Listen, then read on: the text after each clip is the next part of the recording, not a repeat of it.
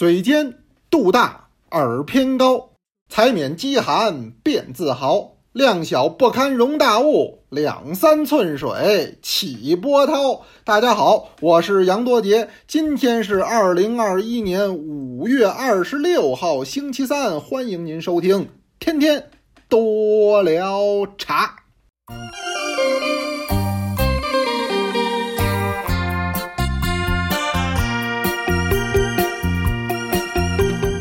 哎呀，今天呀是这个这个星期三。昨儿个呢是星期二，这话呀都跟没说一样，简直都是废话。不是废话，我得跟您回顾回顾。为什么呀？周二的时候啊，我在云南，其实今儿我也在。他我没上课，这课呀，因为事情冲突了，一出差呀，很多事儿不能把控。实际这课我早准备好了，我原来就跟您说，我出差带教案，这是多年的习惯。只要是能开课，时间允许，场地允许，网络允许，我这课一定开。那么今天呢，这有点事儿有冲突，这礼拜二就没开成。但是都到云南了，没办法，这事儿也得办。怎么办呢？我先给您说，就是周二这堂课挪到周六上，保证咱把这课程量给您做充足了。哎，因为这周六的茶师课程呢，这第四季啊，这叫火热招募中，大部分同学都已经报名了，都等着开课呢。您甭着急，这叫好饭不怕晚，而且只要开了。谁拦还拦不住了？我到时候我一讲，我就得讲多了。您知道我憋着讲好几首苏轼的茶诗呢，我这都准备好了。还没报名的同学抓紧时间了。那正好呢，在他没开之前，这礼拜六的时间，这不是有空闲吗？哎，那这回呢，就把礼拜二这课放礼拜六，时间还是八点钟，地点还是人人讲，这都是没变化。对于多聊茶老同学来说。没关系，我为什么多说一句？因为有很多新同学，尤其是有很多七班的同学。今儿我现在就说啊，哪位您要是七班的，您有留言的时候，您得跟我说，您跟我打个招呼，让我看到您，让我记住您的名字。因为现在咱们接触的少，这班级上有好几千人，我有时候怕照顾不周，记不准，所以您多给我留言。您说我是七班的谁谁谁，哎，我慢慢就记住了。但是也因为有七班的同学呢，我就得格外的说明，就是这事儿，就是咱们这一次算个特别顺延，但是没有把这个课取消，所以这堂课到时候您还能听得到，没听到的同学您照样能回听。没办法，咱多聊茶就是聊茶的，我就是讲茶的，排除万难，我得把本职工作给您做好了。所以周二的课，这叫顺延，顺延到什么时候？就是本周六，这周之内就把它解决掉。讲什么太好了，讲白茶。我现在就给您预告，不用礼拜六预告了，我今儿就告诉您，讲白茶，咱们到时候是不见不散。好久没讲白茶了，这回希望讲出点新意来。哎，大家现在知道白茶火，哎，咱们一到火的东西谈起来的时候，它就有意思了。所以咱们这回还是讲白茶。所以我现在先把这个换课的事儿，叫顺延课的事儿给您说一下，调整。但是这是暂时的啊，下周二还有课。所以周六您听完了，到周二您还想着还有课，这周就特殊点。我最近呢一直在云南出差，这几天我说实话，呃，反正听这个的也没有外人，我跟您抱怨几句，有点累了。为什么累了呢？不在于这个体力，在于精神。哎，头一个来说呢，就是云南的好朋友太多，那么得照顾大家伙儿，实际大家伙儿照顾我，那就是说来了。杨老师来云南了，多不容易啊！打北京过来，千里迢迢，咱得招待好，咱们得陪好。哎，那么这样的话，就有各种各样的同行同业的朋友、老师，哎，人家都陪着我。哎，那么这样就会这种的这个茶局啊，我是滴酒不沾啊。这回在云南，我一也是滴酒不沾，不喝，但是茶局就会很多。是的，太多了。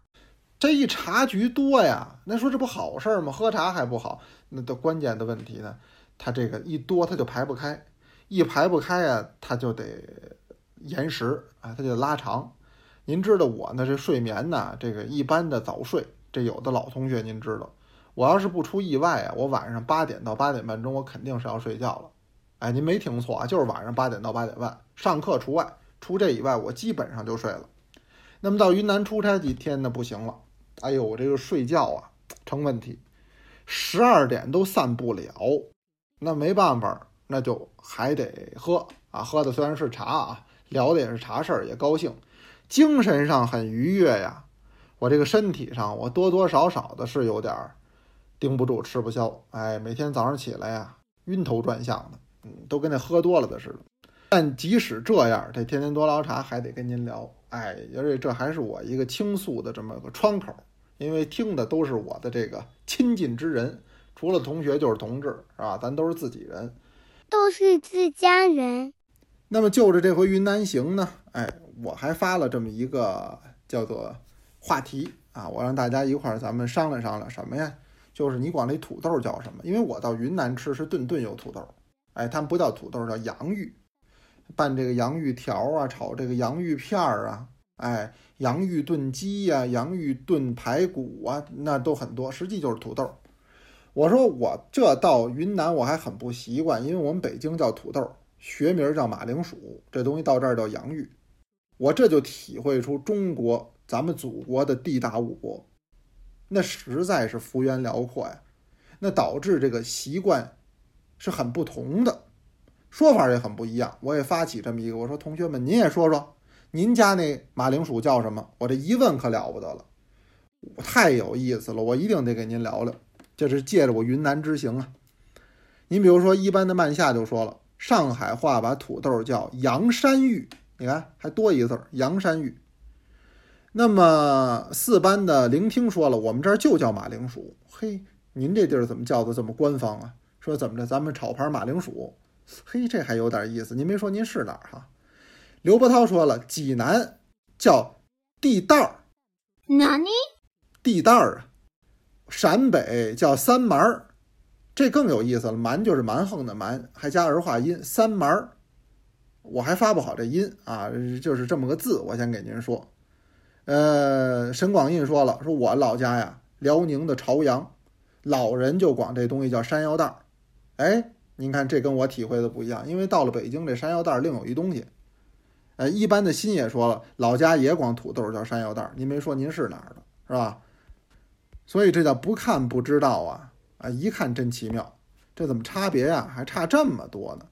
您比如说，以一般雨辰说，我现在就在深圳，广东话管这东西叫什么呢？叫薯仔，这太可爱了。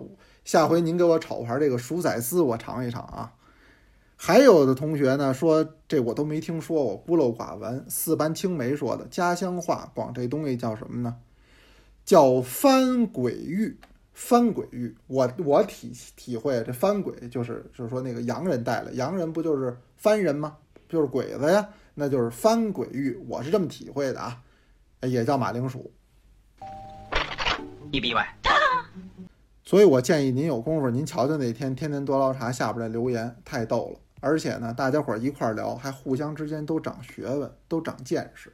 因为这中国地方大，什么东西的叫法不一样，实际上这饮茶的习俗啊也不相同。这也是我这次到云南的一个体会。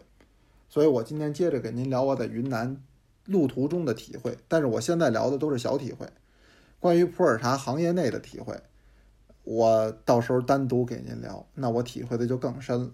小体会很真切的体会是什么呢？就是此时此刻我在云南，一边给您在宾馆里边录《天天多聊茶》，另一方面呢，我也在喝茶。我自己带了一个咱们那个这个茶吊，带了两只红剑杯，这就是一壶二杯，我就这么喝。我喝我就发现这云南喝的茶好像味道不太一样。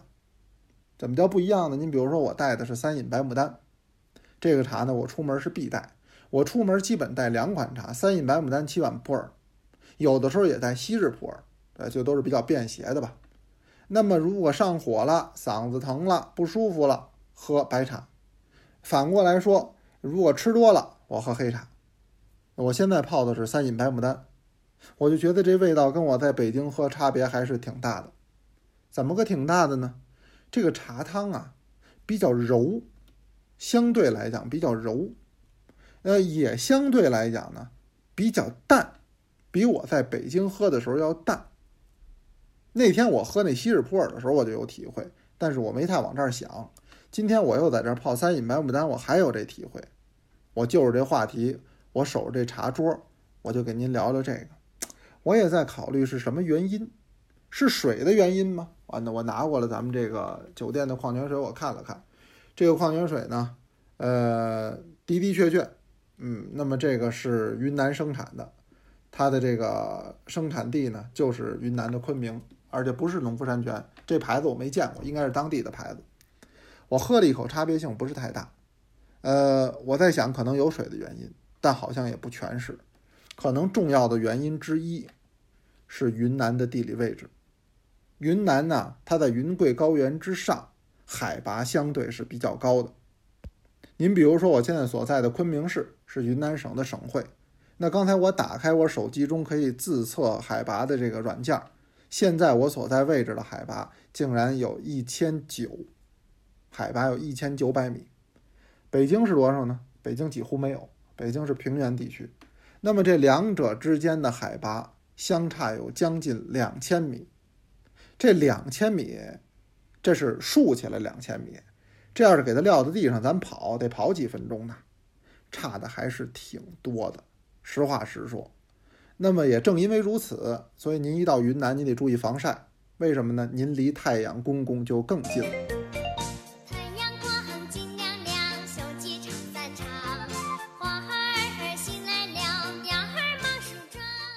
那么注意防晒，就是因为这个阳光啊，紫外线呀，在云南是很强烈的，所以云南这地儿也就因为这个种多肉倍儿合适啊。我在路边上看，所有多肉长都好着呢。但也因为这样，你导致这地儿烧水泡茶，你得烧水啊，烧水的这个情况跟北京可以讲大有不同，两者之间的差别就很大了。为什么呢？因为我们知道这么一个道理。水的沸点是和你所在的海拔有直接的关系的，因为水的沸点实际上也是跟大气压有关系，那么影响了这一点。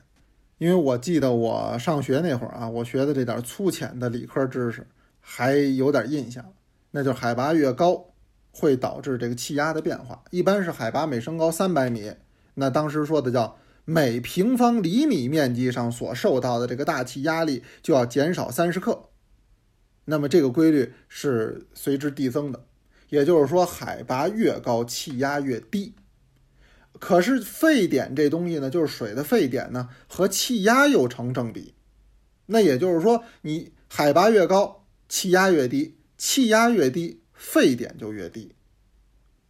那是什么意思呢？举一简单的例子，所谓沸点，就是水烧开了，咕嘟咕嘟冒泡了啊。那么您听那个裴度那诗：“脱金携倚绳床坐，风送水声到耳边。”那风怎么把水声送过来？就是水烧开那声，咕嘟咕嘟咕嘟咕嘟咕嘟，这么一个声儿。哇，真的很妙啊！那么这水烧开了，这就叫沸了。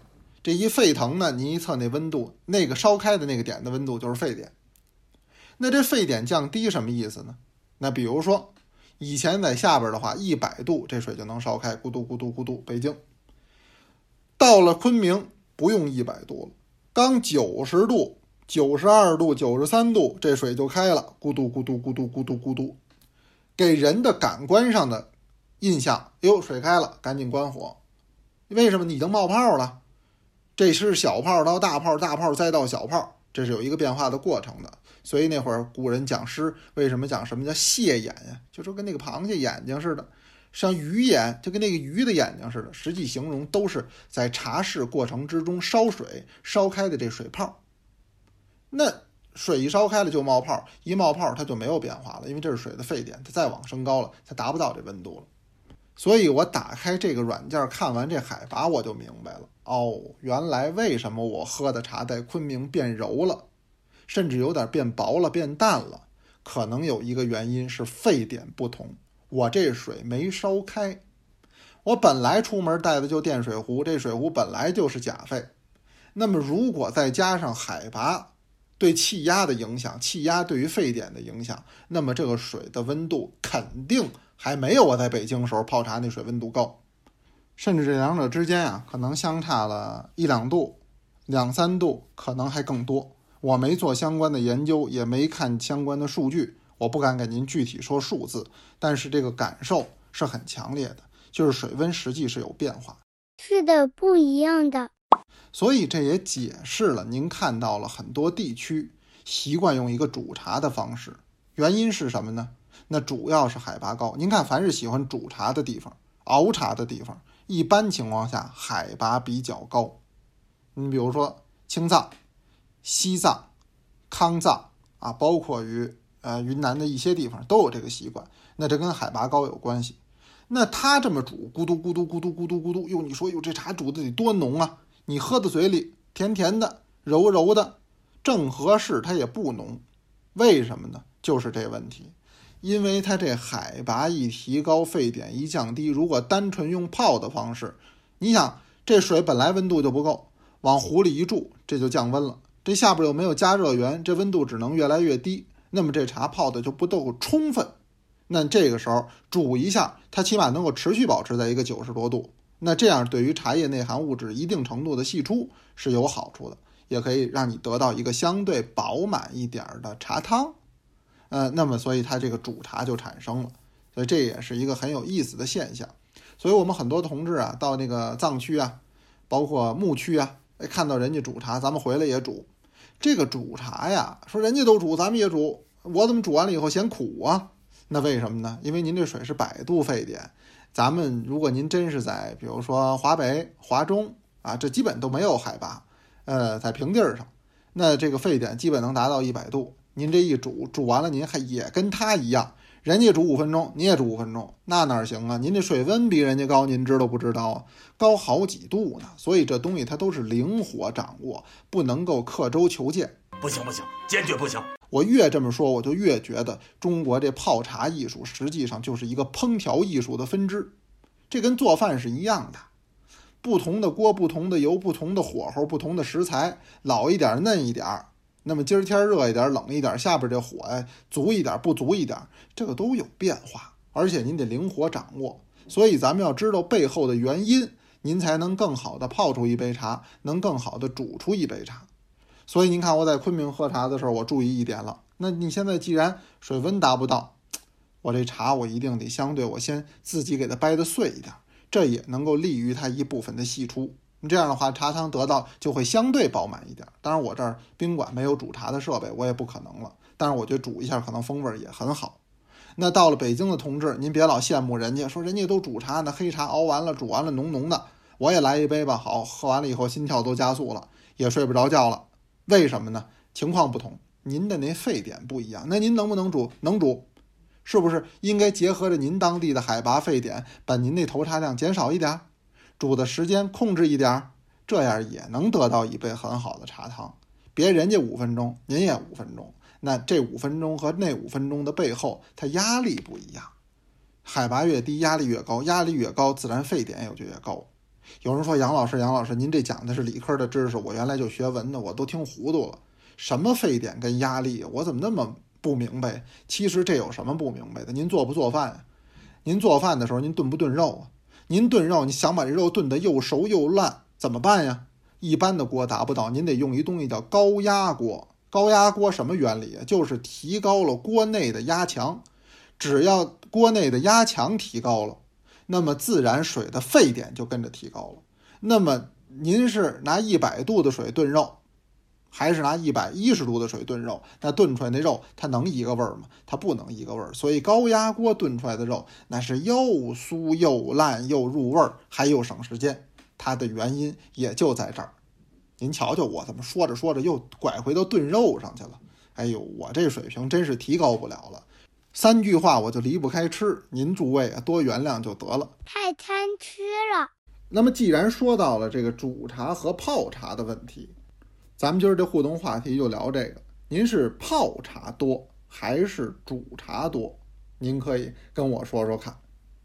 哎呀，我今儿跟您聊啊，就聊这么多，就聊我在云南啊、昆明啊喝茶的这个感受。这感受很真切，就是当地的感受嘛。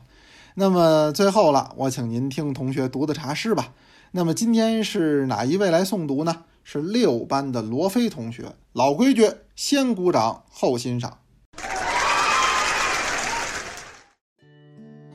七宝茶，梅尧岑。七物甘香，杂蕊茶。风花泛绿，乱雨霞。错之始觉，君恩重，休作寻常，一等夸。刚才是罗非同学给我们带来的茶诗，那今天的天天多聊茶就是这样了。礼拜六人人讲，不见不散，咱们要大话白茶，有问也有答，天天多聊茶，咱们明天接着聊。同学们，明天见哦。